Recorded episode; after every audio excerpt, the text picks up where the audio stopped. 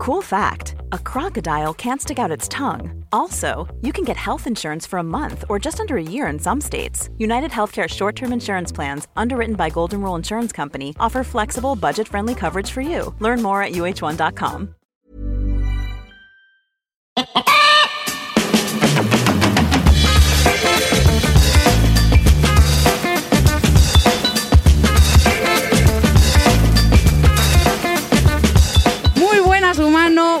buenas personas que me escuchas. Yo soy Tamara Pazos, divulgadora científica con formación en biología y neurociencia, y esto es Un humano por persona. ¡Ah, bueno, qué bien!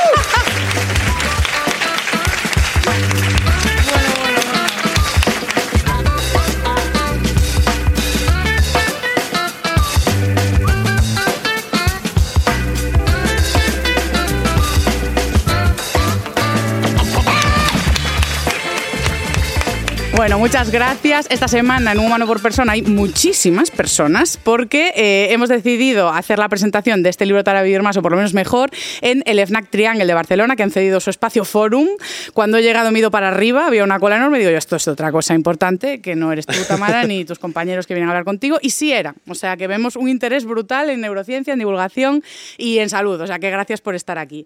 Efectivamente, esto es una presentación de libro, pero sí que eh, veo que cuando hago presentación de libro a veces hago contenido redundante con lo que luego vais a leer. Yo sí que os puedo resumir que eh, este libro te hará vivir más o por lo menos mejor es como un planteamiento de manual de consulta. No está pensado solo como un libro que te lees una vez y ya está, sino que está diseñado en cinco bloques de contenido sobre salud, que son los ritmos circadianos, el sueño, la atención, la actividad física y la alimentación, y trae evidencia científica de cosas que podemos implementar que han demostrado tener beneficios para la salud y algunos asociados incluso a la longevidad. El, título no es solo chiste. eh, ¿Qué he hecho? Además, al final de cada capítulo he resumido lo que son los hábitos y los he confeccionado como un menú, como una especie de carta, porque en el libro no hay mandato de tienes que hacer todo esto o como digo yo ahora, te tienes que disfrazar de la Barbie deportista y hacer una vida que no es la tuya, cambiar todos tus hábitos y todo a la vez. No, el concepto es que cojamos eh, pues una vez el menú y digamos voy a implementar estos hábitos, cuando ya están integrados y ya no suponen un estrés pues digo, ah, bueno, pues ahora cojo el libro otra vez a modo consulta, voy a los menús e incorporo un par más, pero de forma así amable. Una cosa sencilla. Entonces, dentro de todo esto, algo que me gusta mucho del libro y que estoy orgullosa también es de haberle dado la perspectiva del contexto, porque muchas veces hablamos de hábitos saludables, os los escupimos y sabemos perfectamente que hay factores sociales y de culturales de nuestro contexto que afectan a eso. Entonces, hablar de salud sin tratarlo me parecía incompleto. Y esto nos da una maravillosa, maravillosa oportunidad de ampliar el contenido del libro en el formato humano por persona, que es un formato de ciencia con reflexión ética. Por lo tanto, lo que he hecho es, además de traer a todas estas personas a FNAC, he traído a dos humanos más para que hablen hoy conmigo, que son Neuronacho y Judith Tiral. Hola, chicos.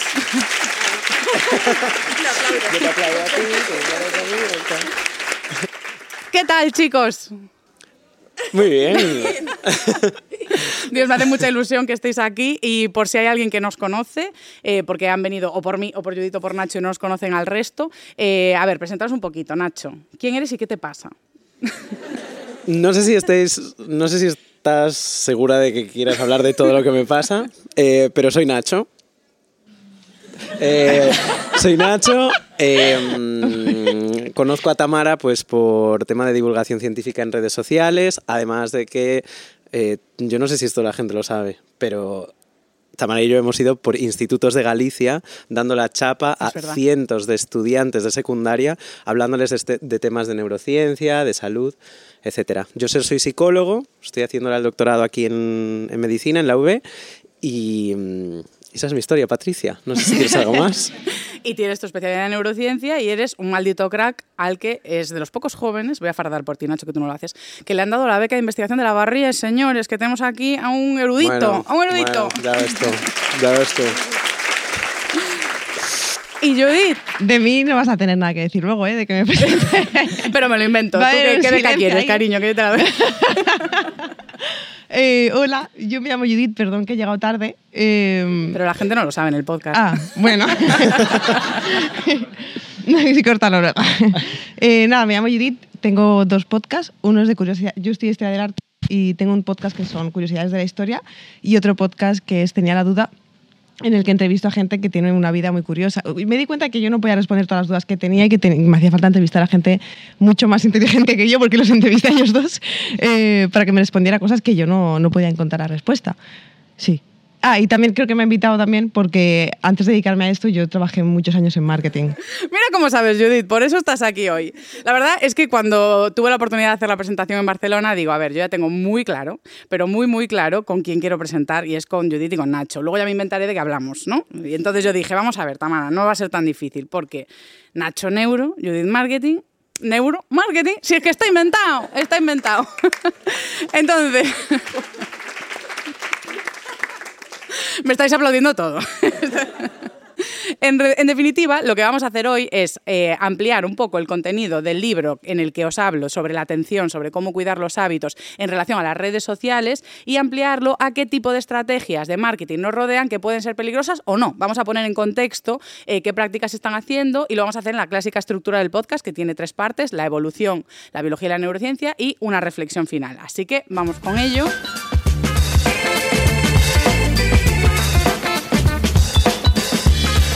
La sección de evolución con una pequeña anécdota que pone en contexto todo el tema de la publicidad y los anuncios, porque en el anterior episodio que grabé con otra persona, que fue con Rodrigo Taramona, él habla mucho de algoritmos y pusimos un poco en contexto cómo, por ejemplo, cuestiones como la programación en la televisión, que era el prime time, tuvo tanto impacto sobre la salud y el sueño. El hecho de que en los 50 el prime time en Estados Unidos, por ejemplo, era como de 7 y media, 8 y media te ibas para cama, de repente en los 60 era como, no, no, hasta las 11 aún tenemos programación de la tocha. ¿Por qué se hace eso? Porque queremos más canales, más programas y más oportunidad de meter anuncios y más oportunidad de meter series y producción y abrir toda una nueva industria. Es decir, todo es un win-win que va construyendo. ¿no? Y hoy queremos ir un pasito más adelante a hablar pues, de qué origen tiene la publicidad, qué es la publicidad. Y yo ya empecé reflexionando qué es un anuncio. Un anuncio, la descripción que me venía era una cosa muy sencilla, ¿no? que simplemente es como un mensaje que informa de algo y ya está. Eso es anunciar. Y la distinción que he encontrado entre anuncio y publicidad es que la publicidad nos habla de organizaciones, empresas o personas y nos explica qué servicios nos dan, eh, qué productos fabrican o qué nos ofrecen al público yo estuve dándole vueltas y digo, a ver, ¿de dónde viene? Que esto ya parece un podcast de... de ¿Tenía la duda? No, de... nunca te lo habías preguntado. es que cuál fue el primer anuncio. Y lo que se sabe eh, es que hay un papiro donde, como no, en el Museo Británico. O sea, tú si pierdes algo, si pierdes algo ya sabes dónde está. Está en el Museo Británico. Y eh, allí está ese papiro, bien conservado por los ingleses, como no. Eso, eso sí que es una labor que hay que darles ahí su, su honra. Entonces, ese papiro data de más de 3.000 años y pertenecía a un comerciante de telas que se llamaba Japu. Nacho, no mires el guion que te estás haciendo spoiler. Entonces, Japu tenía un anuncio eh, que decía lo siguiente.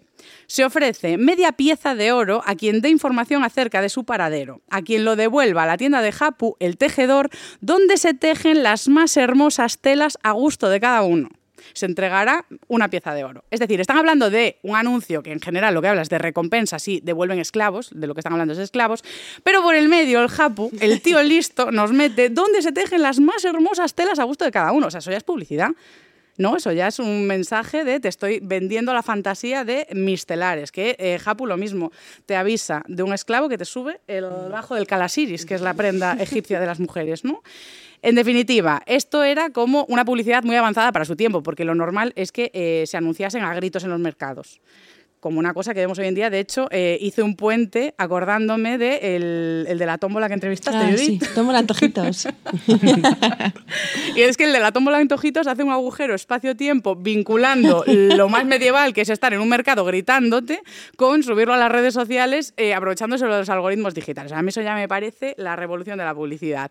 En definitiva, eh, desde los gritos eh, se llegó a, gracias a la imprenta, a poner ya anuncios. Además de anunciarse en periódicos, eh, los negocios se podían anunciar en su propio local, a modo, bueno, pues zapatería, eh, alfarería. Y en los periódicos ponían anuncios. Pero ¿qué pasa? Que era más bien una cosa descriptiva. Simplemente te informo de cuál es mi servicio. ¿Por qué? Porque todo se hace por encargo. Es decir, tú vas y pides pues, tu prenda de ropa, tu coche, tu mueble, pero ya está, no tengo que venderte nada porque tú ya vienes a mí, entonces yo te informo de lo que puedo hacer. Pero cuando llegó la revolución industrial en 1700, claro, se produjo un exceso de producción, producción en línea, un montón de productos, entonces ya empieza no solo a una marca a hacer muchos productos iguales, sino más marcas. Entonces llega un momento en el que digo, yo te tengo que explicar por qué lo mío es distinto, ¿no? Entonces ahí empieza a avanzar todo el tema de la publicidad, se empiezan a generar en el 1800 los primeros agentes publicitarios, por lo que vi, que era como un vínculo entre primeros ilustradores, diseñadores gráficos que te decían, oye, lo puedo anunciar así en este periódico, te puede quedar así de bonito. Entonces eh, eso ya llegó al punto de hacer agencias publicitarias, es decir, grandes empresas que ponían en nexo entre las empresas que se querían anunciar y los espacios donde anunciarse o las personas que hacían esos anuncios. Y todo este camino yo creo que sí que nos hace un poco entender cómo evolucionó todo ese mensaje publicitario hasta lo que hablamos en el episodio con Taramona de la radio, la tele, es decir, de cómo fueron evolucionando los medios para generar más espacios en los que poner contenido, porque los periódicos al principio eran prensa normal, pero acabaron generando una sección de anuncios ya. Es decir, eran tanto la, publicidad que se metía que había que hacer una sección final. Y algo que he visto, que es aquí ya donde te quiero hacer preguntas, Judith, es que no es lo mismo publicidad que marketing, que era una cosa que hasta hoy no asumí, porque eh, lo que he visto es como que el marketing, tú me dices, sería como eh, las estrategias que va a tener una empresa para conseguir sus objetivos. Entonces, la publicidad es una estrategia pero no es todo lo que hacéis en marketing, ¿no? Honestamente, o sea, no, lo sé. yo me dedicaba al marketing, pero claro, yo nunca pensé, voy a definirme qué es publicidad y qué es marketing. Eh, para, sí, para mí yo creo que sería un poco lo que tú dices, ¿no? Como que tienes a alguien trabajando en marketing y te está haciendo muchas estrategias y te está estudiando la empresa, sus necesidades, hace tu, pues el, el buyer persona, que es como tu cliente ideal, dónde vas a encontrarlo y tal. Entonces, Sí, creo, creo que sí, que, que, es correcto lo que has dicho. sí, pero o sea, sería la definición de que realmente todo toda la publicidad es marketing, pero no todo el marketing es publicidad, porque hay otras estrategias que dependen de datos y Totalmente, eso. sí. ¿Tú qué hacías? ¿Yo qué hacía? Yo hacía un poco de todo, porque... Eras como Barney, eh, nadie sabía. Ah, Barney Stinson. Ah, pensé que era Barney borracho. y digo, por ahí va, sí. No. Perdón. Yo he venido a bajar el nivel del podcast. no es verdad, no. Em, bueno, pues yo lo que hacía era, eh, primero me cogieron como eh, para hacer estrategias de SEO. Em, que es posicionamiento online, es cómo escribes en tu página web todo lo que es el texto, eh, los metadatos, etc, etc, el código también. Em, eso y luego, o sea, tienes dos partes de SEO. Tienes el SEO on page, que es esto, cómo lo presentas, cómo lo escribes y tal, y luego está el SEO off page, que es, por ejemplo, los enlaces que apuntan a tu página web. Si, si un periódico te está eh, dirigiendo a tu página web, pone un, enlace a tu web, le está diciendo a Google, yo siempre me imaginaba a Google como una archivadora. Google decía, anda, le está hablando, ¿sabes? Está hablando de esta web cuatro universidades y siete periódicos. Debe ser un poco más importante que esta casi no, ¿sabes? Que nadie y la, subo de archivo. Ajá, y la voy subiendo. Cosas así. También Google Maps, todo esto. Empecé por ahí, pero es que em, Dijeron, qué chica tan talentosa, vamos a ponerla en otro departamento. Estaba feo, eh, quería decir eso. ya lo digo yo por vosotros. yo. Sí, creo que se me da bien. Y entonces pues ya empecé, me metieron en growth hacking, que es, growth hacking es palabras inglesas para decirlo de toda la vida, que es eh, hacer crecer a tu empresa eh, de la manera más rápida posible. Y marketing de guerrilla, que es hacer crecer a tu empresa de la manera más rápida posible, pero con el menos, con sin presupuesto, que es lo que quieren todas.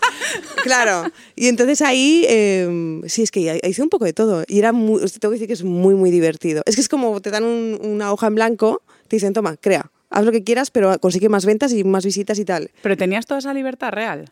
Porque también ah. dependiendo de la empresa, de los puestos y todo eso, habrá quien te diga, no, eh, mm. contactas solo con estos influencers o tienes este dinero para hacer esto. No, en las empresas en las que, claro, es que, joder, que está fatal que lo diga yo. Pues sí Has estado en sitios guays. He estado en sitios muy guays y al estar ahí también, viendo cómo trabajaba, al final me decían, haz lo que quieras, pero haz, ¿sabes? Está feísimo que lo digan no está nada feo, o sea, trabajabas bien y confiaban en ti, como tiene que ser. Sí, sí. Es lo que tiene la vida adulta también. A veces eh, se confía en nosotros. Yo confiaría en ti, Judith. Luego, ¿sabes qué hacíamos? Que te va a parecer muy interesante. Hacíamos inbound marketing, que es, por ejemplo, si tú... Esto todo tradúcelo. Es, vale. inbound marketing es, imaginad que le estáis dando de comer a las palomas. Ellas se acercan. Y si tú quieres, si tú quieres ir a por palomas, vas a, van a pitando. En plan, señora, déjame que... ¿No? Pues es lo mismo inbound marketing. Es que tú haces que la gente se acerque a ti y cuando ya ha venido a ti le quieras una necesidad para que te compre algo. ¿Sabes eso te lo iba a preguntar yo. Es decir, Ajá, vale, pues por ejemplo, inbound marketing es de la manera como más mm, orgánica y simple posible, que es que tú creas contenido online, quiero decir, imagínate que era en esta época eran blog, ¿no? Era un post en, los blogs. Entonces tú tenías una tienda de zapatos y entonces decías, ¿cómo hago que la gente llegue a mi tienda de zapatos? Porque si no tiene la necesidad ya, ¿no? Nadie va a ir a www.zapaticosjulia.com. Zapaticos Bueno. ¿sabes qué te quiero decir? Entonces, lo que hacíamos era, eh, les hacíamos toda una estrategia que era crear, art- eh, de la manera más pocha posible, ¿eh? pero crear artículos en plan, ¿qué se va a llevar en otoño 2023? Entonces, si alguien buscaba eh, tendencias 2023, aparecíamos nosotros y ahí te decíamos, estos zapatos que además los tenéis en link zapaticos Julia, ¿sabes? Y entonces decían, hostias, esto se va a llevar y tal, pues se lo compro a zapaticos Julia que me han dejado aquí el enlace. Algo así. O sea, inbound marketing es crear contenido que llegue hacia la gente, ¿sabes? Y cuando la gente llega le creas la necesidad. Sí. Es que Pero- yo justo te iba a preguntar hasta qué punto puedes, porque ahí ya estás mostrando un camino, es decir, hay un interés primigenio en algo relacionado y tú luego lo llevas al puente, ¿no? Ajá. Es decir, pero todo esto que hablábamos a modo, bueno, revolución industrial, tenemos excedente, lo queremos vender. ¿Tú de verdad hay alguna estrategia que estudiéis o que trabajéis que sea de generar realmente una necesidad en alguien que no sería vuestro target inicialmente? Es decir, esta persona no sería tu Diana. Todo, yo creo que todo el tiempo. O sea, Todo pa- sí. O sea, tú haces, tú, o sea, cuando haces el, el perfil del buyer persona, de tu cliente ideal, Son- es todo. claro, es todo, o sea, no, no es, to- no es todo, o sea, tienes un tipo de persona, por ejemplo, es Manolo de 40 años que trabaja en no sé qué sé cuánto, pero él todavía no tiene la necesidad, se la vas a crear tú. Y eso Claro, luego... pero, pero hay un perfil concreto de persona. Ah, sí, claro. Vale. Bueno, a no ser que tengas, yo qué sé. No, sí, todas las marcas tienen un perfil de persona, sí, sí. Claro, excepto yo creo Google, que lo utiliza todo el mundo. Pero todo, sí. Pero y luego esto mola mucho porque me he dado cuenta, esto me di cuenta el otro día, digo, claro, yo pensaba que yo era yo 100% sin usar mis técnicas de marketing, pero luego me di cuenta de que todo lo que hago en Internet son cosas que aprendí y si alguno aquí se dedica a Internet, esto es, esto es muy bueno. En TikTok, por ejemplo, que ahora puedes llegar a todo el mundo, yo me di cuenta que lo que estaba haciendo era crear necesidades y por eso se me hacían tan virales todos los TikToks. Cuando estaba viajando por el mundo, yo, yo qué sé, imagínate que estaba en Nueva York, ¿no? Y quería hablar, a mí me gusta mucho la historia, y quería hablar de por qué salía humo de las alcantarillas. Yo no po- podía empezar el TikTok diciendo, eh, en 1832 eh, un hombre creó... Vete a tomar por culo. Claro, me vas a hablar a mí ahora de historia, japuta. No, no. Pero claro, entonces, cuando la gente es está como en- meter verdura en la boloñesa, ¿no? Y más, en, claro, y más en TikTok, ¿sabes? Como la gente bailando y yo, en 1800. No. Entonces, claro, cuando la gente iba bajando, de repente aparecía yo y le decía, ¿te has preguntado alguna vez por qué sale humo de las alcantarillas en Nueva York? Y yo digo, no, Entonces, qué tonta soy, ¿cómo no me lo preguntáis Ajá. nunca? Claro, entonces dices, pues no me lo había preguntado, pero ahora pues me, me tengo que quedar a verlo, cabrona, Claro. porque ahora más que a la Y necesidad. es que me siento tonta por no haberme lo preguntado siquiera. Claro, bueno, no sé, sí, qué pena. bueno, pero me doy cuenta de que todo, porque eso también al final es otra cosa que hacía yo, que es copywriting, que es... Puedes tener un texto escrito y mm, todo lo que pongas en internet tiene que tener un objetivo en marketing. Todo, todo, todo, todo. Subo esta foto, ¿por qué? Pongo ese texto, ¿por qué? Ay, Dios mío, mi vida, Todo, sí. todo, mi todo. vida en internet no tiene propósito. No, pues os diré una cosa, pues joder, ¿cómo estoy hablando? Pero No, vosotros, para eso vienes, ¿eh? Pero vosotros, chicos, o sea, yo creo que todo el mundo que- ha conseguido dedicarse a internet es porque de manera natural se le da bien Claro, el lo haces marketing. de forma implícita. De verdad, vosotros escribís, tú, Nacho, a ti, de verdad, ¿eh? Yo te veo algunas cosas que digo, parece que haya hecho marketing, tío. De verdad que sí. Nos hackea la mente, pero él, él hizo psicología, no te fíes, no te Ah. fíes nada. Mm, mm. No te fíes en absoluto de esta persona. otra, otra paranoia que tengo yo con el tema del marketing, porque ahora ya sabemos que lo que más se valora son como nuestros datos, ¿no? A modo, entramos en Instagram, están pidiendo nuestros datos, luego sabemos que se venden a mucho precio, o en cualquier cosa todos nos piden datos. Tú, eso, para hacer una campaña, compráis esos datos. ¿Dónde, dónde está el mercadillo? ¿Dónde Anda. gritan? ¡Datos, datos! ¿Sabes que yo, de hecho, que fue el peor trabajo que he tenido? Me dediqué a crear campañas para recoger datos. Y era, era trágico, porque una vez vino un señor mayor a la oficina, pero no, a mí se me ¿Pero rompió cómo el cor- campañas para recoger datos? Vale, wow, vais a flipar con esto. Es que yo no sabía que existía todo este mercado así, que se hacía así. Porque tú dirás, ¿de dónde sacan estos Claro. datos, no? Era, es una empresa, no voy a decir el nombre, yo De para. aceptar las cookies. No, no, no, no. Bueno, sí, pero no de cualquier eh, cosa que acepta las cookies. Es, en este caso hacíamos, es terrible, no me juzguéis, em, hacíamos sorteos y hacíamos test de, lo típico que buscas en Google, test de inteligencia. Que tú dices, claro, y tú, y claro, y tú dices, y tú dices, Los más listos siempre picamos. Es una cosa. A mí, a mí dime en números cuán lista soy. No, me, no lo quiero intuir, lo quiero saber. Y tú dices, ¿esto porque me lo regalan este estudio de 72 preguntas? Es porque al final te dicen, dame tu mail y dame tus datos y, ¿sabes? Te hacen rellenar algunas cosas. Eso luego cuando le das a aceptar se venden tus datos, claro. Claro. Eh, pues bueno, los, los ha regalado, porque a mí royalties de eso no tengo. No me han dado. Hostia, es alucinante porque, claro, cuando nadie va a hacer. sí, es muy difícil posicionar un test eh, eh, de inteligencia y tal, porque hay un montón de, de gente Hay compitiendo. test. Ajá. Entonces, lo que hacíamos era, tía, crear el test y luego hacíamos SEM, que SEM básicamente son anuncios en internet. A ver, espera, ahora por las risas. Que Sí. también está aquí Nacho. ¿De dónde Sí. sacabais esos test? porque Nacho. Los creaba yo, que ni idea. ¿Qué cómo eres según no sé qué? Y yo, mayoría de A. Hija de puta. No te puedo creer. Te lo juro. Yo, sí, sí. Sí, y luego sí. vienes aquí en plan de que tú eres la tonta. Si tú mides cuál listos son los listos, mujer. Pero inve- estoy inventado. Sí, sí. Es terrible, terrible. Y tu jefe, Judith, hay que cambiarte de sección, lo estás haciendo. Es brutal. Sí, es sí. brutal. Alucino, tía. Sí. Qué fuerte. Pero- Yo he hecho alguno de esos test. y ahora mismo me encantaría pensar que, que has sido tú quien lo plantea. Literalmente los hacía en el Word y luego decía, bueno, hora de pasarlo. ¿Sabes? Como... de verdad. Es lo mejor que he escuchado en muchísimo tiempo. Te Me encanta. Pero, sa- ¿sabes qué te quería decir? Que luego hacíamos los anuncios, es que esto te va a gustar mucho. Y A dependiendo... Nacho le va a encantar. Sí, yo, yo estoy apuntando, estoy apuntando en plan, esto, esto- de esto hay que hablar después. Tú y yo en privado. Luego hacíamos anuncios, es que os va a gustar mucho esto. Y en los anuncios, claro, tú tienes que conseguir, estos son palabrejas, pero es que es tontería, que el CPC sea lo más ba- bajo posible. El CPC es el coste por clic. O sea, que cada persona que haga clic te salga barata, algo así. Entonces tienes muchos Claro. trucos para que esto te salga más barato. Y algunos trucos por- era... bueno. Claro, algunos, Dinos, dinos. Porque sí. estos son los que me enfadan. Es que- sí, sí, una mujer, una mujer que esté mirando y que esté haciendo así con las manos. Porque entonces, eh, no sé por qué, la, tú luego nos explicas, pero cuando eh, tú ves a una mujer que hace así, dices, voy a seguir el dedo. O sea, mi jefe decía siempre que la gente en internet son como pollos sin cabeza, y es verdad, os lo Bueno, yo pongo muchas veces en los enlaces eh, GIFs haciendo así, Ah, como funciona. señalando al... Te sube el, te, te sube el, el, El CTR. CTR. Ah, pues yo meter dinero no metí. O sea, me a mí el click me sale gratis, creo. Claro, el CTR es, el- es las veces que alguien hace clic por, por las visualizaciones. Ajá. Bueno, eso, entonces, o un bebé funcionaba muchísimo. Hay un bebé, pero. Sí, sí. Hay Esto empieza a ser como trucos. turbio. Yo no espero... como un bebé. Sí, pones un bebé haciendo.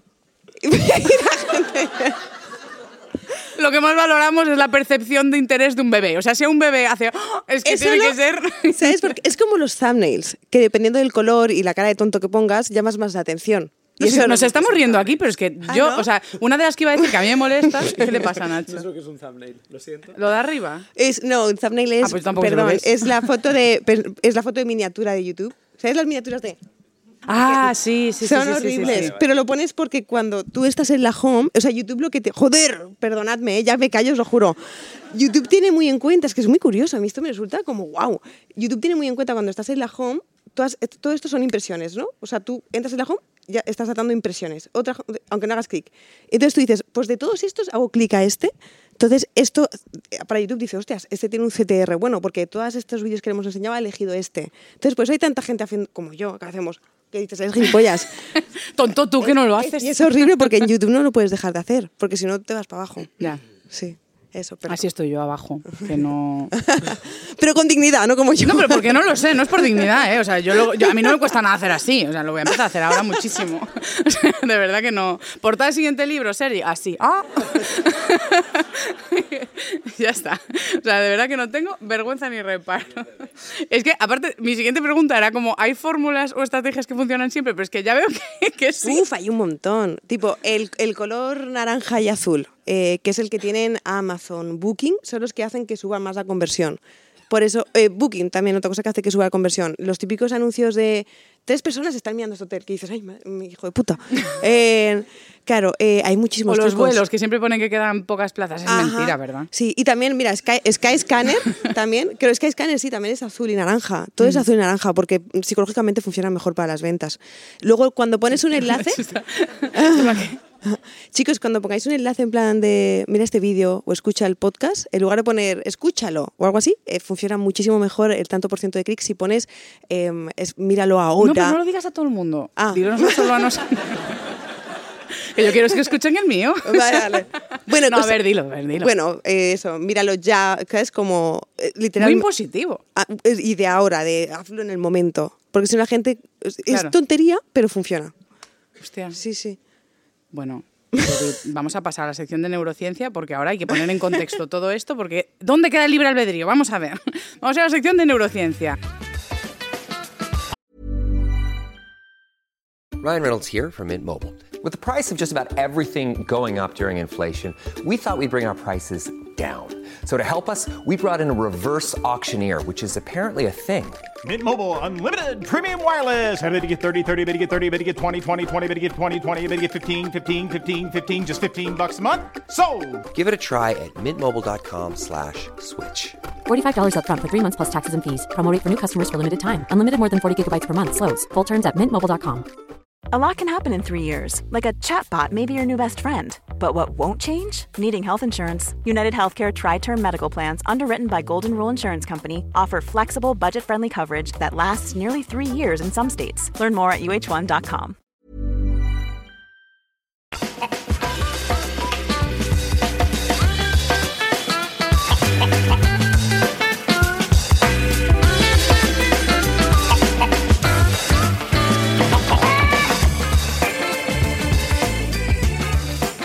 Vamos a ver, vamos a poner en contexto porque algo que estamos viendo en el ámbito del marketing es que eh, a lo largo de los 90 sobre todo empezaron a ver que tú para hacer estrategias de marketing hacían como muchas encuestas a la gente.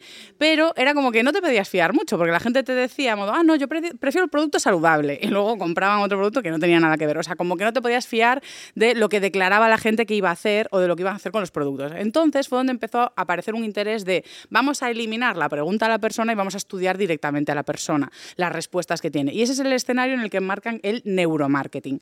Eh, de hecho, esta noción no, o sea, aunque la disciplina se iba desarrollando, no aparece hasta 2000-2002 que el premio Nobel de Economía, Ale Smiths, acuña el término y luego un profesor de Harvard lo patenta. O sea, hay como una rivalidad entre el doctor Gary Zaltman y el Ale este, que no se sabe quién lo patentó, pero bueno, acuñaron ese término de neuromarketing que aplica las neurociencias, que son las disciplinas que estudian el sistema nervioso, pero haciendo caso al análisis de la atención, la memoria y las emociones que evocan la publicidad. Es como que son estudios en los que te ponen anuncios, publicidad y estudian eh, pues, con distintas herramientas. He visto por aquí, eh, porque dividen el neuromarketing en audiovisual, eh, bueno, au- audi- o sea, auditivo, visual. Em, y el kinestésico, que me estaba liando ahora. Porque el kinestésico sería como el pi- típico anuncio de Coca-Cola, de este rollo de que te evocan los sabores, lo que va a venir, los sonidos, todo eso, pues como de forma casi hasta palatal. Y para ello, para realizar todos estos estudios, usan pues eh, resonancia magnética, electrocardiograma, te miran si sudas, si se te eriza el pelo, si se dilatan las pupilas o movimientos eh, de los ojos y todo esto. Entonces, mi primera pregunta para Nacho dentro de esto es... eh, ¿Por qué le han llamado neuromarketing y no psicomarketing? Pues Pregunta obviamente, o sea, obviamente todo lo que tenga un euro delante llama más la atención, es propio marketing y mola mucho más, ¿no? O sea, a ver, yo me llamo Neuronacho. eh, y cualquier juicio que quieras verter ahora sobre Judith queda, queda anulado ya. no, a ver, luego, luego hay A cosas, claro, es que me sacas este tema, pero hay cosas que se han nombrado de las que hay que hablar. O sea, yo estoy pensando, o sea, que, la- por ejemplo, las... No, no, no voy a decir nombres, porque no voy a decir nombres. Pero, por ejemplo, pongamos que hubiese alguna influencer, ¿no? Que para vender productos mo- mostrase a sus hijos. Es mostrar el bebé. Es el bebé, ¿no? Ah, de la no. cara así. Es el bebé. No. O sea, monetizar a tu hijo, capitalizar a Bueno, tu eso hijo. es, es horrible, pero no era de eso de lo que yo hablaba. Ya, era ya, de que. Ah, ah. Digo, wow, no lo ha entendido y es muy interesante. Estaba alucinando. No, pero que tiene sentido, ¿no? En plan, crear esa relación. A ver.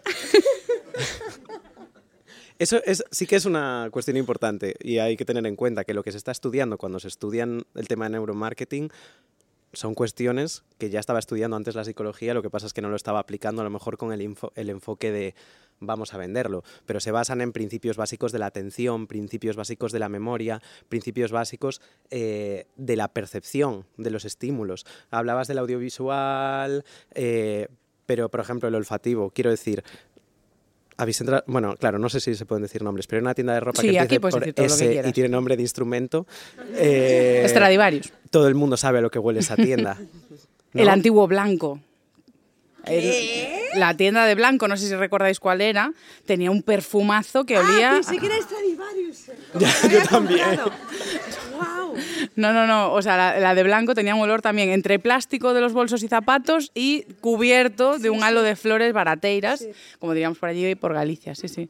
Claro, pues cuando hay una persona que está encargada de que en X centros de venta de X producto, eh, en el sistema de ventilación, viaje, X olor, estás creando una asociación, o sea, aprovechándote de un principio básico, que es que el sistema eh, Que no puedes no oler. No puedes no oler, eso es lo, lo primero. Y además sabemos, por ejemplo, que el, el- el olfato y las estructuras cerebrales que participan en la percepción de los olores son las que tienen una conexión más directa con las áreas de la memoria, por ejemplo. Entonces, tú sabes cómo huele tu madre. Y con el sistema límbico, o sea, te está despierta todo- unas emociones. Y eso es tanto para bien como para mal, porque si te, si te tira para atrás ese olor, es de los que tienes más fácil poder condicionar, ¿no? Claro, a mí las prendas de blanco, por ejemplo, que les fui generando cierto rechazo con el tiempo, eh, a mí el olor luego ya también lo asqueaba. Sí que es cierto que no tenía un poco ese efecto. Claro, pues básicamente es lo que hacía la psicología, lo que pasa es que si estudiamos cómo interpreta en el cerebro esta respuesta, esta conducta, ya le llamamos neuromarketing. Porque queda guay, Pues queda está genial. También es- existe la neuroarquitectura, por ejemplo, que básicamente es en plan cómo eh, reacciona tu cerebro cuando vives en tres metros cuadrados en un zulo. es en plan, pues Un misterio a resolver. lloro. Se activa esta región. Sí, muy bien. Yo sigo llorando, ¿sabes?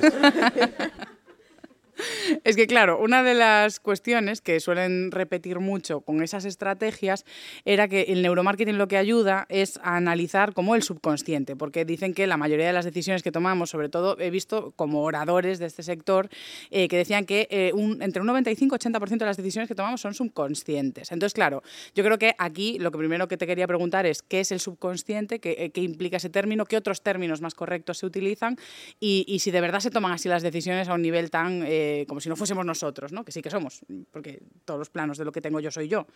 Pero. A ver, con el término eh, subconsciente hay cositas. La primera cosita es que, eh, a nivel curiosidad, es si vamos a hablar de eso, tendríamos que hablar de inconsciente, no tanto subconsciente. Es a nivel terminológico que si ves a alguien que te dice ah, tal subconsciente, probablemente nunca se haya leído nada de la gente que habló del inconsciente por primera vez, que eso es algo importante. Y después aquí estaríamos hablando de eh, algo que no es tanto inconsciente, sino que está más bien implícito.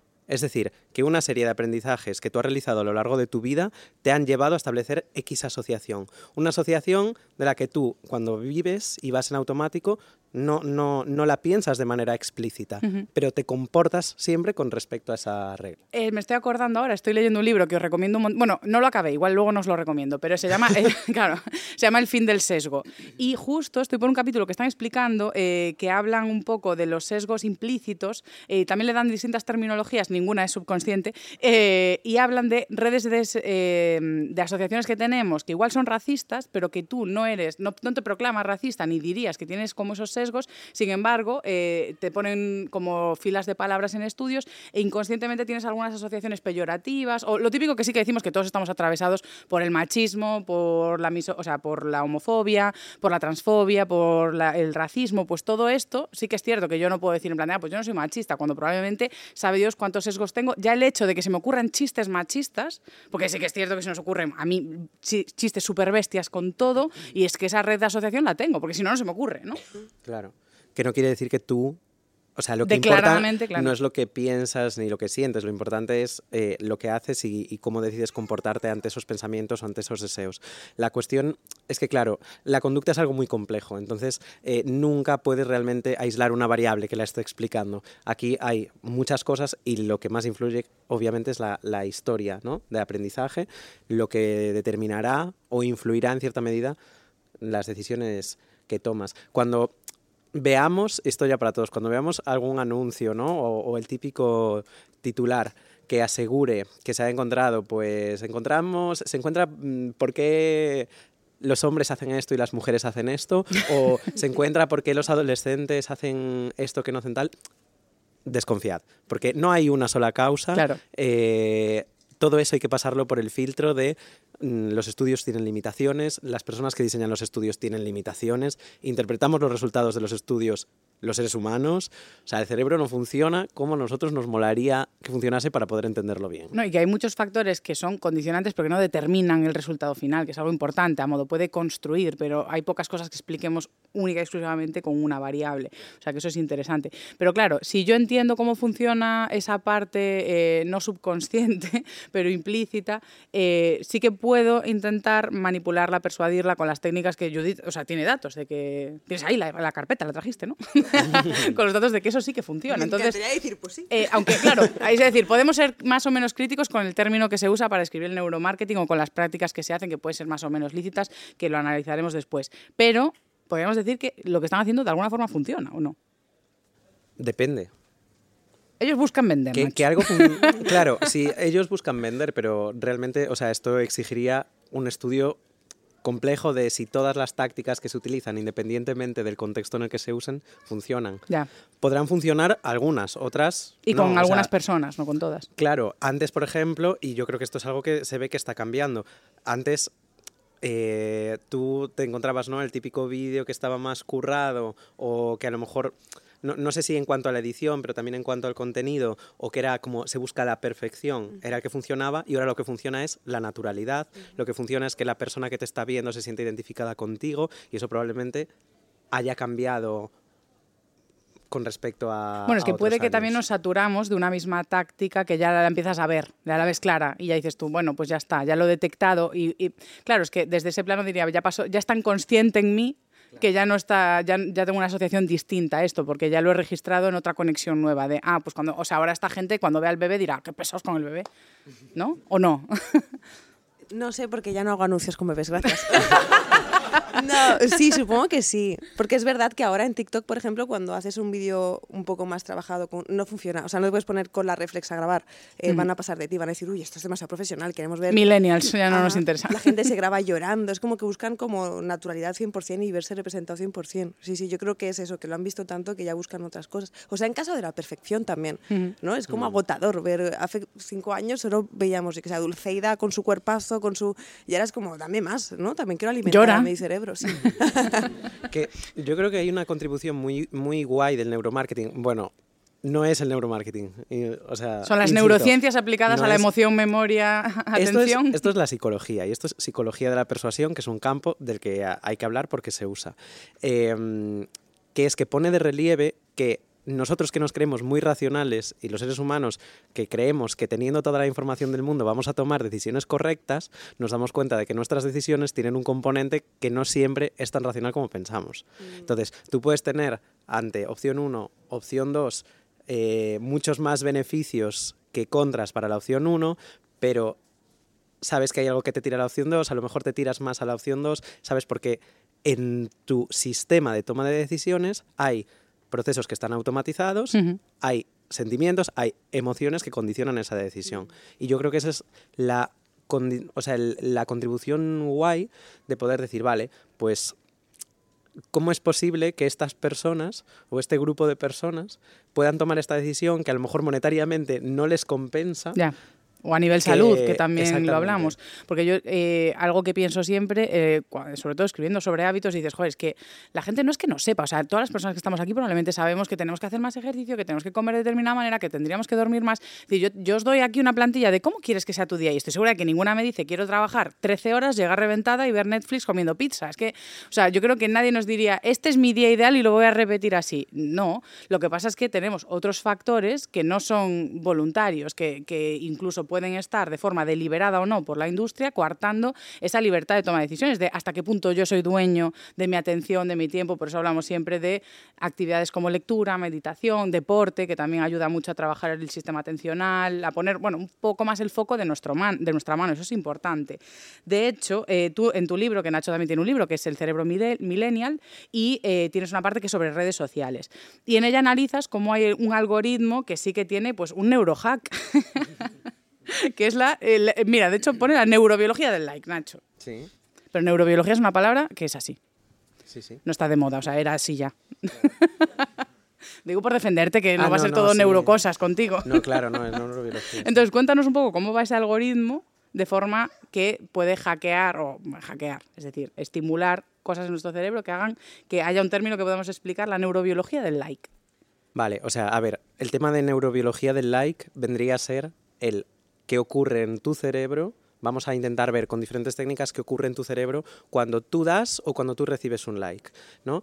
A ver, esto de nuevo hunde sus raíces en psicología del aprendizaje, que es yo me comporto de una manera o yo veo X estímulo, yo recibo esta consecuencia o se me, se me asocia otro estímulo, ¿no? Pues en el caso de, de- del like, ¿qué es lo que ocurre? El like es un, lo que se conoce como un reforzador secundario porque básicamente es lo que simboliza que te den un like, es algo que implica a tu pertenencia al grupo y a cómo de aceptado estás siendo dentro del grupo, de la comunidad que tú te has creado. Eso realmente tiene una raíz que es evolutiva, que es que el ser humano ha necesitado pertenecer a grupos para poder sobrevivir. Sí, sí, sí. Y ha necesitado sentirse bien dentro de esos grupos para poder sobrevivir. Eh, de esto se aprovechan las personas que elaboran los algoritmos para las redes sociales. Es tecnología persuasiva de nuevo, que es eh, te voy a plantear esta aceptación, te voy a plantear pues diferente tipo de contenido y te voy a ir reforzando. Y además no te lo va a reforzar de una manera continua, porque si te lo refuerza de una manera continua, te habitúas y no estas personas no quieren que te habitúes porque te van a mostrar un montón de marcas y un montón de productos que quieren que compres, porque esas empresas están pagando para estar presentes en estas O redes simplemente sociales. se pagan lo que decía Judith luego, comprar datos. O sea, lo- nuestros likes, qué vídeos vemos. Es decir, nosotros desde que entramos en las redes sociales estamos siendo una especie de, de gominola. De, vale, pues quédate mucho tiempo por aquí porque todo este tiempo me estás dando datos que son interesantes. Claro, el producto no, no es Instagram, el producto eres tú para las personas que pagan por anunciarse en Instagram. Y ahí la cuestión es eso, que no es un reforzamiento continuo, es un reforzamiento intermitente, que es como cuando tienes eh, una relación, eh, que en plan típico casi algo, ¿sabes? Que te va dando migajas y es como bombing, hoy te hablo, claro, luego no te hablo, ¿qué pasa? Que te quedas enganchado como un perro. Nadie quiere... Yo tengo un amigo... Eh, No, no, no, no, el amigo no era yo. Eh, pues eso es un mecanismo, eso es un, proceso de aprendizaje del que se aprovechan este tipo de redes sociales. Lo que hace el tema de neurobiología del like es una serie de estudios que se han hecho para ver cómo reacciona nuestro cerebro, qué ocurre en nuestro cerebro cuando damos likes, cuando los recibimos, que básicamente es un disparo eh, de los circuitos de recompensa de tu cerebro que es asimilable, prácticamente equivalente al de estímulos que realmente fueron muy relevantes e imprescindibles para tu supervivencia, Claro, es como como ver se, comida se- o el sí, sexo. Claro, se usan eh, mecanismos cerebrales de supervivencia para cuestiones que no están directamente relacionadas con la supervivencia, que es lo que hacen la mayoría de las adicciones. Es decir, que utilizan ese mecanismo de recompensa que, que está en el cerebro porque nos ayudaba a sobrevivir. Y a ti, Nacho, que el otro día justo tuve unas historias eh, de cómo tenías tu relación actual con las redes sociales, y luego también te pregunto a ti, eh, porque tú estás usando unas tácticas como para distanciarte un poco. ¿Por qué te quieres distanciar y qué estás usando? Y si te vale o no, eso me parece importante. A ver, las redes sociales son el ex este del que acabo de hablar, ¿vale? Eh, con respecto a mí ahora mismo. Eh, mm, a- esto a nivel personal, ¿no? Sí, claro, no, esto no es por tu- porque Vale, tengas es que psicología no- y neurociencia, no- no esto es porque eres Nacho. Pero, a ver, a mí lo que me ha pasado con las redes sociales es que eh, me he estado dedicando mm, durante todo el año pasado y el anterior plenamente a redes sociales, a elaborar un contenido, a hacer cosas que estaban relacionadas con redes sociales y ahora he empezado algo que no tiene nada que ver con las redes sociales, que es un doctorado. Es un doctorado que lleva mucho tiempo, pasas mucho tiempo en el laboratorio y cuando no estás en el laboratorio pasas tiempo en casa haciendo cosas del doctorado. Entonces es como, bueno, pues que veo que realmente mi presencia en redes no puede ser la que era. Entonces yo me empecé a dar cuenta de que cada vez que cogía el teléfono, bueno, uno, que cuando no cogía el teléfono, la atención era, eh, o sea, estaba en Cuenca, básicamente. En el teléfono. Estaba en el teléfono o ya no en el teléfono, porque a veces no se me iba el teléfono. Simplemente es que el material que estoy leyendo no me ofrece la recompensa inmediata que me ofrece lo que entra en Instagram. Entonces te estás habituando a unos niveles de reforzamiento, de, de refuerzo, que un paper, por mucho que te guste el paper, no, no te va a dar. Y eso en realidad es, un- es una movida, porque pienso en el Nacho de 15 años que se leía el libro eh, de 600 páginas en dos días porque no podía parar de leer. Dios. Y ahora digo, me cuesta estar 20 minutos seguidos leyendo un libro, a no ser que entre en un estado de flow. Y a mí esto me raya un montón. No, y lo peor es que con la edad, en esta edad deberíamos tener más capacidad de concentración que un niño. Es que en esta edad tendríamos, o sea, ahora mismo estamos... eh, Es una involución. tenemos Eh, 25, bueno, yo tengo 25 años. eh, estamos, Yo también. yo 22. Eh, Estamos los tres en, el, en un pic importante de capacidades cognitivas. Eh, entonces, claro, yo lo pienso con respecto a mí. Estaríamos. Bueno, Claro, o sea, sí, estamos, decir. yo no he perdido la fe todavía de que esto se puede recuperar. Vale. Pero era algo que sí que me causa un malestar, que sí que me raya, entonces he dicho, vale. No, sí que se puede recuperar, porque yo lo noto un montón de cuando consigo meditar dos semanas seguidas, aunque sean solo cinco minutillos, o cuando logro pasar esa frustración de leer 20 minutos o 5 minutos, cansarme, de, o sea, pensar ¿qué, qué, párrafo acabo de leer y tener que volver a leerlo. O sea, cuando logro pasar esa frustración y me voy habituando, me noto mucho más en control de mi sistema atencional, cojo menos el móvil, eh, noto que tomo incluso mejores decisiones en otros aspectos, de que me cuesta menos salir a dar un paseo o tomar me- mejores decisiones en la dieta, modo, pues voy a priorizar algo más nutritivo en vez de algo que me dé un placer ya, porque claro, me meto en ese bucle. Esto ya no lo digo solo porque haya evidencia al respecto de que todas estas plataformas pueden promover ese pensamiento pues, más impulsivo, sino que yo ya lo vivo a nivel personal de, de- de que es eso, cuanto más me meto a generar, a consumir contenido, eh, bien sea por trabajo o por ocio, porque lo uso para las dos cosas, me noto más en ese bucle de, pues igual, estar más sedentaria, comer peor, estar viendo más series, porque es como, "Uf, es que necesito rascarme ya, rascarme ya lo que me pica. Claro. Tú, Judith, como, porque tú también llevas mucho más tiempo en, redes que nosotros, ya empezaste antes en Sí. YouTube. YouTube no era tanto como Instagram, ¿no? No es tan... Es- era muy diferente porque yo creo que lo que ha causado, a menos a mí, yo podía dedicarme a YouTube y no me consideraba adicta ni a redes, ni a YouTube, ni nada, porque no habían aparecido los, los no había aparecido TikTok, no había aparecido el Instagram Stories, que yo lo detesto. Ya. Entonces, claro, es como... ¿Cómo lo vas a detestar si molan muchísimo tus Sí, stories? yo tengo, pero tengo extremos de estoy completamente viciada y extremos de, de- o sea, me voy a, no lo quiero tocar, no puedo más, y que creo que es lo que te ha pasado a ti, porque él habla de 20 minutos, pues que yo ni 20 minutos, yo, a mí me ha pasado estar leyendo eh, cualquier libro que me encante y in- incons- inconscientemente, vaya, inconscientemente que se me vaya la, o sea, que sin yo darme cuenta estoy leyendo y hago, y digo, ¿en qué momento he cogido el móvil? Total. Y no sé, es Dependencia. como... Sí, sí, entonces, eh, que sepáis todos que me compré una caja. La de Alex Fidalgo, que tiene una también, que metes el móvil y ahí tiene Y un a- código. sí, no, tiene un código. Pongo, no me lo des hasta dentro de una hora. Y entonces pulso un botón y hace... Y, y no me lo da hasta pasada la hora, sí, sí. Pero vamos, que es, horrible estar así. Somos nuestros, popro- nuestros propios padres ya. O sea, hemos llegado a un punto de, de De castigarnos. hecho, te va a encantar esto, pero la caja se llama Kitchen Safe. Pues si te compras un Kit Kat, ¿sabes? Ponerlo ahí. Te lo juro por Dios. Kitchen Safe. Y puedes poner días, ¿eh? Y todo. Mm. Pero puedes ir al súper. sí. Yo sí quiero un Kit La idea es no. La idea es no hacerlo. Man, qué bien, no me comí el de la caja. Muy bien, Tamara, muy bien hecho. Bueno, vamos a pasar a la sección ética para valorar toda nuestra perspectiva de eh, qué impacto tiene esto a nivel social, que es lo interesante.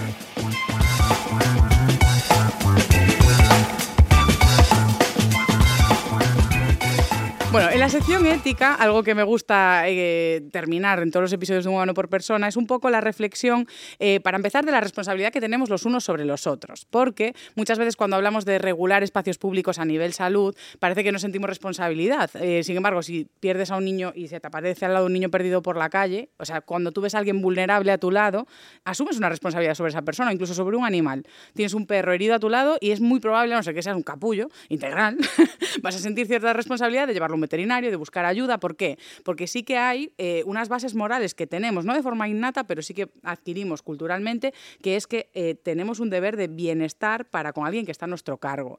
Y muchas veces asumimos que no tenemos cargo del resto de, la ciudadanía, del resto de personas que viven a nuestro lado. Y realmente si formamos parte de una sociedad que está generando espacios vulnerables, bien sea porque estamos dando margen a la industria o porque se le dio margen mientras tenía sentido, pero ahora tenemos evidencia de que hay cuestiones en las que ya hay líneas rojas, pues sí que tenemos una responsabilidad colectiva de decir, oye, vamos a reflexionar sobre esto y hasta dónde eh, podemos parar. Entonces, a mí siempre me interesa, primero, la reflexión individual, a modo, ¿qué puedo hacer yo?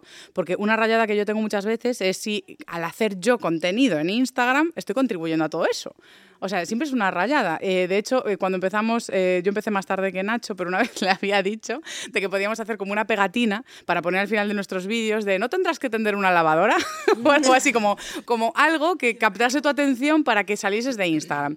Pero luego, claro, dices tú, no lo hicimos porque es que era en plan de, "Ah, qué lista, tía. O sea, claro, la persona ve tu vídeo y luego ya se puede ir. ¿Sabes? Como ya vio el tuyo, a la hora ya se pira. Hombre, pues tampoco es eso, ¿no? Porque estamos todas haciendo contenido. Entonces, claro, era una cosa que tiene que salir más de las plataformas. Y hace poco vi en TikTok un vídeo que sacaron que es Deja descansar a tus pulgares. Y había un vídeo súper currado, eh, ilustrado de pulgares bailando, que querían descansar. Y era un propio anuncio que salía de la plataforma para que parásemos de usarla. ¿Vosotros sentís algo de responsabilidad en este aspecto? ¿Lo pensáis alguna vez? Nacho sé que sí, porque ya lo hemos hablado. Yo ta- sí, yo también, pero también creo que de alguna manera, ahora escuchándote, me da la sensación de que también estamos como, entiendo por dónde vas, ¿eh? Y Sí, todo, sí. pero como que estamos haciendo como que todo el contenido que se crea en Internet, como, como estoy haciendo que te quedes ahí, te estoy enganchando. Y creo que en nuestro caso, no sé, pero en el caso de nosotros tres, creamos contenido un poco de valor. Quiero decir, más allá, si estás creando contenido la persona está enganchada y que Bueno, es que eso ya sería otro programa, hablar de qué tiene o no valor, porque eso es muy subjetivo. ¿Me está diciendo que mi podcast es una mierda? Sí, Judith, te he traído aquí para humillarte en público, ya era hora. Eh, No, no, no, no. no. ya, a ya, lo que me refiero es que yo también lo pienso a modo que, que- que, claro, yo pienso, joder, estamos hablando de salud, estamos hablando, tú estás dando visibilidad a un montón de profesiones, personas, experiencias personales, vivencias. Nacho tiene el podcast con psicología. Claro, yo sí que veo como una aplicación muy inmediata, pero yo también creo en el contenido de entretenimiento, en la comedia, en el humor puro y duro. Lo que pasa es que, claro, por eso sí que pienso, es que no tiene sentido la autorregulación, porque ¿qué hago? Yo subo, o sea, nos autorregulamos, de, subimos tres vídeos o dos. ¿Sabes? O sea, ¿cómo hacemos? Nosotros Yo no para... veo la salida por ahí para Claro, nada. es que no tiene el problema es tan grande que, que no, no creo que seamos Y ahora por quitarme la culpa, estamos de acuerdo todos, ¿no? No creo que tengamos que regularnos nosotros. No, no, no. O creo, que, que- creo que quizá lo que habría que hacer, esto ya charlando, pero por hablar, ¿eh? Pero Dirías que poner estamos algún tipo en de hablar por hablar. Eh, pero habría que poner algún tipo de regulación, supongo, ¿no? Pues que las aplicaciones que alguien ponga, eh, no sé cómo funcionaría esto, el gobierno que diga, no, pues a partir de ahora llevas eh, una hora en Instagram, se te cierra para todo el día. Sería un... No, hombre, no. Yo Ah, ¿no? Ah, yo pensé que sí. No, de verdad que no. Bueno, bueno, bueno, bueno. ¿De verdad que no? Para mí sería, para mí sería como gracias, porque si depende de mí no lo voy a hacer. No, tú ya veo que no, que tienes que poner la caja de lista. no, a ver, eso podría ser interesante. eh, pero no lo veo, o sea, no puede ser una medida del gobierno. Yo creo que personalmente, y creo que también es a, a lo que. Era un decir. No, yo, votar no te voy a votar, ya sé que no, o sea, no te preocupes. Como amiga, sí, como... no, pero eh, algo que pienso de cara a regular, o sea, si es que el problema no es el contenido, que es a lo que yo llego, el problema no es que yo haga un vídeo o que alguien haga un vídeo que nos parece una chorrada a algunas personas. O sea, el problema no es la generación de contenido, sino el propio diseño del algoritmo. Es decir, yo... Si Pero el, al- ¿Alguien ha visto alguna vez el algoritmo? ¿Alguien sabe cómo, cómo es? el Le haces algoritmo... Eh, no, pero tú- eso también os lo pregunto. No, yo te quería preguntar a ti, en plan, cuando has dicho cómo, lo- cómo lo hacen, yo, yo me preguntaba... Parece que os vais a besar. entonces- Bueno, el eje- representando. No, pero mi pregunta era, ¿la persona que crea el algoritmo realmente, porque yo no creo que sean especialistas, que sí, serán de marketing también, pero deben Son tener... psicos. Eso, ¿no? Sí, son psicólogos, Sí, sí, sí, sí, sí, sí, sí, sí, sí. Bueno, ingenieros. Bueno, sí, etcétera, claro, etc. Pero sí. Guau. O sea, hay departamentos que Y a nivel de psico... específicamente Tenía la con- duda. A nivel de, a nivel de, en vuestro ámbito, en vuestro sector, ¿se habla de ellos con rabia? En plan, vaya, ser psicólogo para hacer esto. O, sea, ¿o no? Mm, No con más rabia que con la que se habla de psicólogos clínicos, que es un poco también la percepción que tiene mucha gente de viene a decirme cómo tengo que vivir mi vida, ¿sabes? Que es algo muy, muy también extendido. Pero no, no, no, porque o sea, la psicología es la ciencia que estudia la conducta. Encuentra tu nicho. Es triste, pero encuentra tu nicho. Bueno, yo también noto una carencia en general en las formaciones académicas de más ámbito ético. O sea, yo creo que sí que es cierto que eh, tiene que haber regulaciones, pero tenemos que trabajar en una sociedad que tenga unos valores morales más fuertes. Entonces, eh, si, si ahí ya hay oferta de hacer ese tipo de trabajo, si hay permiso para hacerlo también, es decir, si, hay un- si no hay una regulación, porque por ejemplo, en el episodio que se emite antes de este, eh, voy a hablar justo del alcohol y he estudiado pues la legislación que tenemos. Y sí que es cierto que tenemos mucha reticencia a la regulación en el momento actual, pero luego cuando pasan las cosas no pasa nada. Es decir, recordemos a Aznar diciendo, me va usted a decir a mí las copas de vino que me tengo que tomar. Y ahora mismo a todo el mundo nos pareciera una locura que no haya regulación sobre la cantidad de alcohol que te consumes cuando vas a, a conducir. El tema es que no sé por qué hay tanto bloqueo con regular las redes sociales. O sea, parece que se han quedado totalmente al margen. Porque, por ejemplo, tenemos regulación de publicidad sobre alcohol en la televisión en los campos de fútbol. O sea, hay mucho control sobre qué publicidad se puede hacer. Sin embargo, en redes sociales no. Es decir, no aplica lo, lo, que hemos estudiado y lo que se ha visto y los horarios. Por ejemplo, tú puedes anunciar bebidas alcohólicas en televisión, pero entre creo que las 8 y las 6 de la mañana. En redes sociales eh, puede entrar un menor a las 3 de la tarde y que haya pues un Totalmente, podcast que se está grabando sí. con cervezas, eh, una influencer de confianza que está haciendo una promoción con una marca de whisky.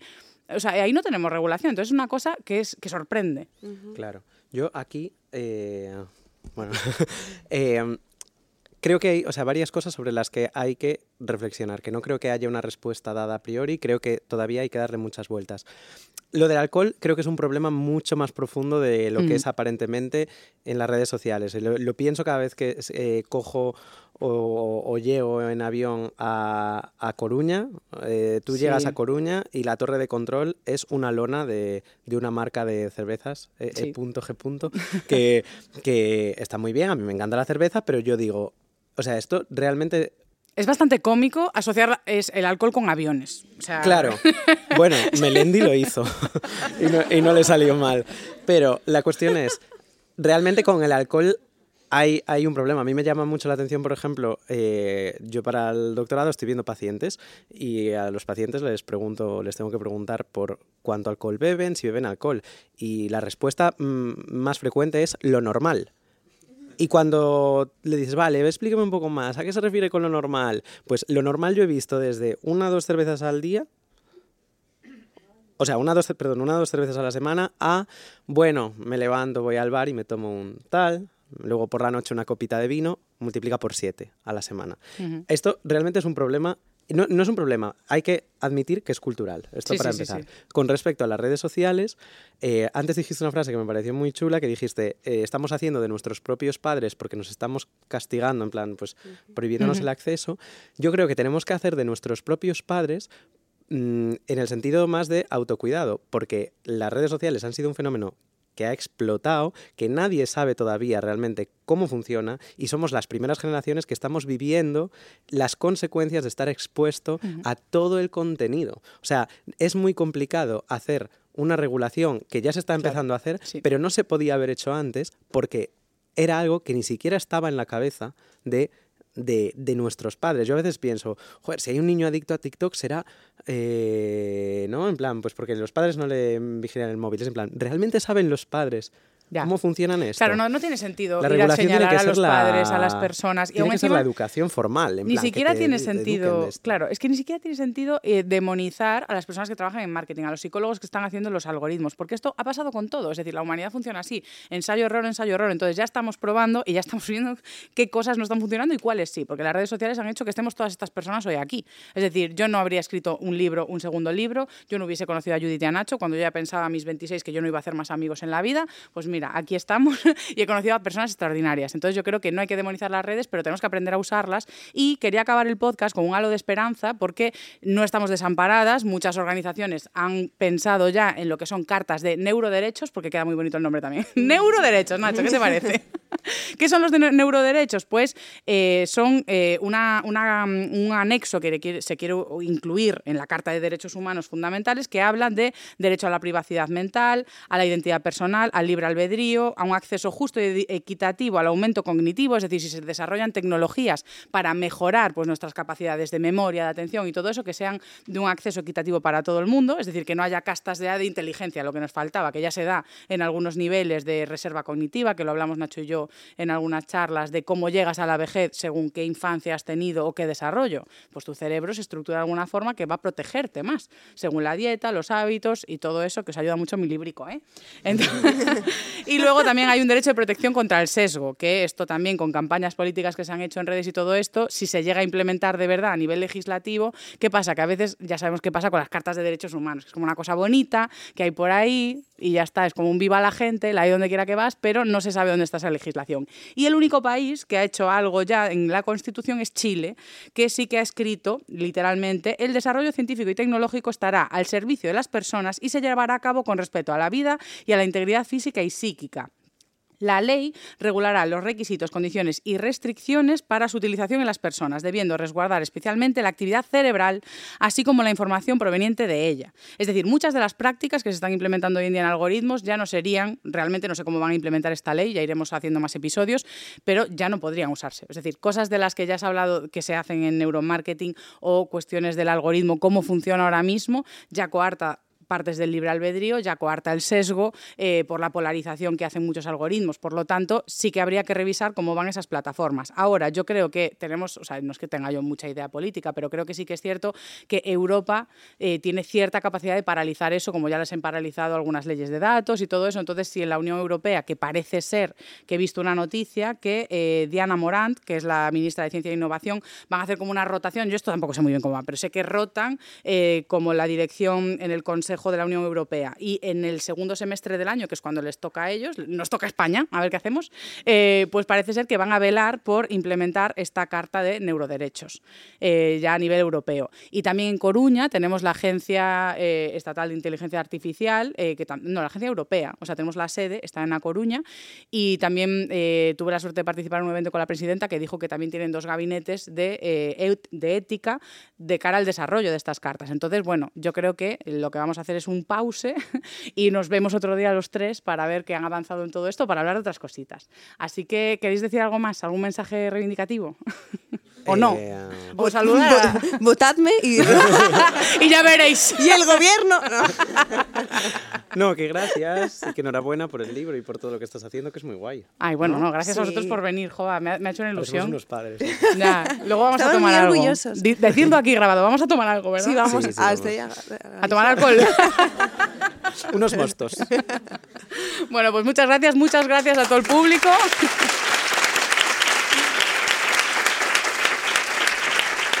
Ahora no. Y muchas gracias al personal de la FNAC que han estado aquí dando el cañón, hola. Y ya vamos a cerrar. Así que nada, nos vemos la semana que viene en el siguiente episodio y muchas gracias por venir.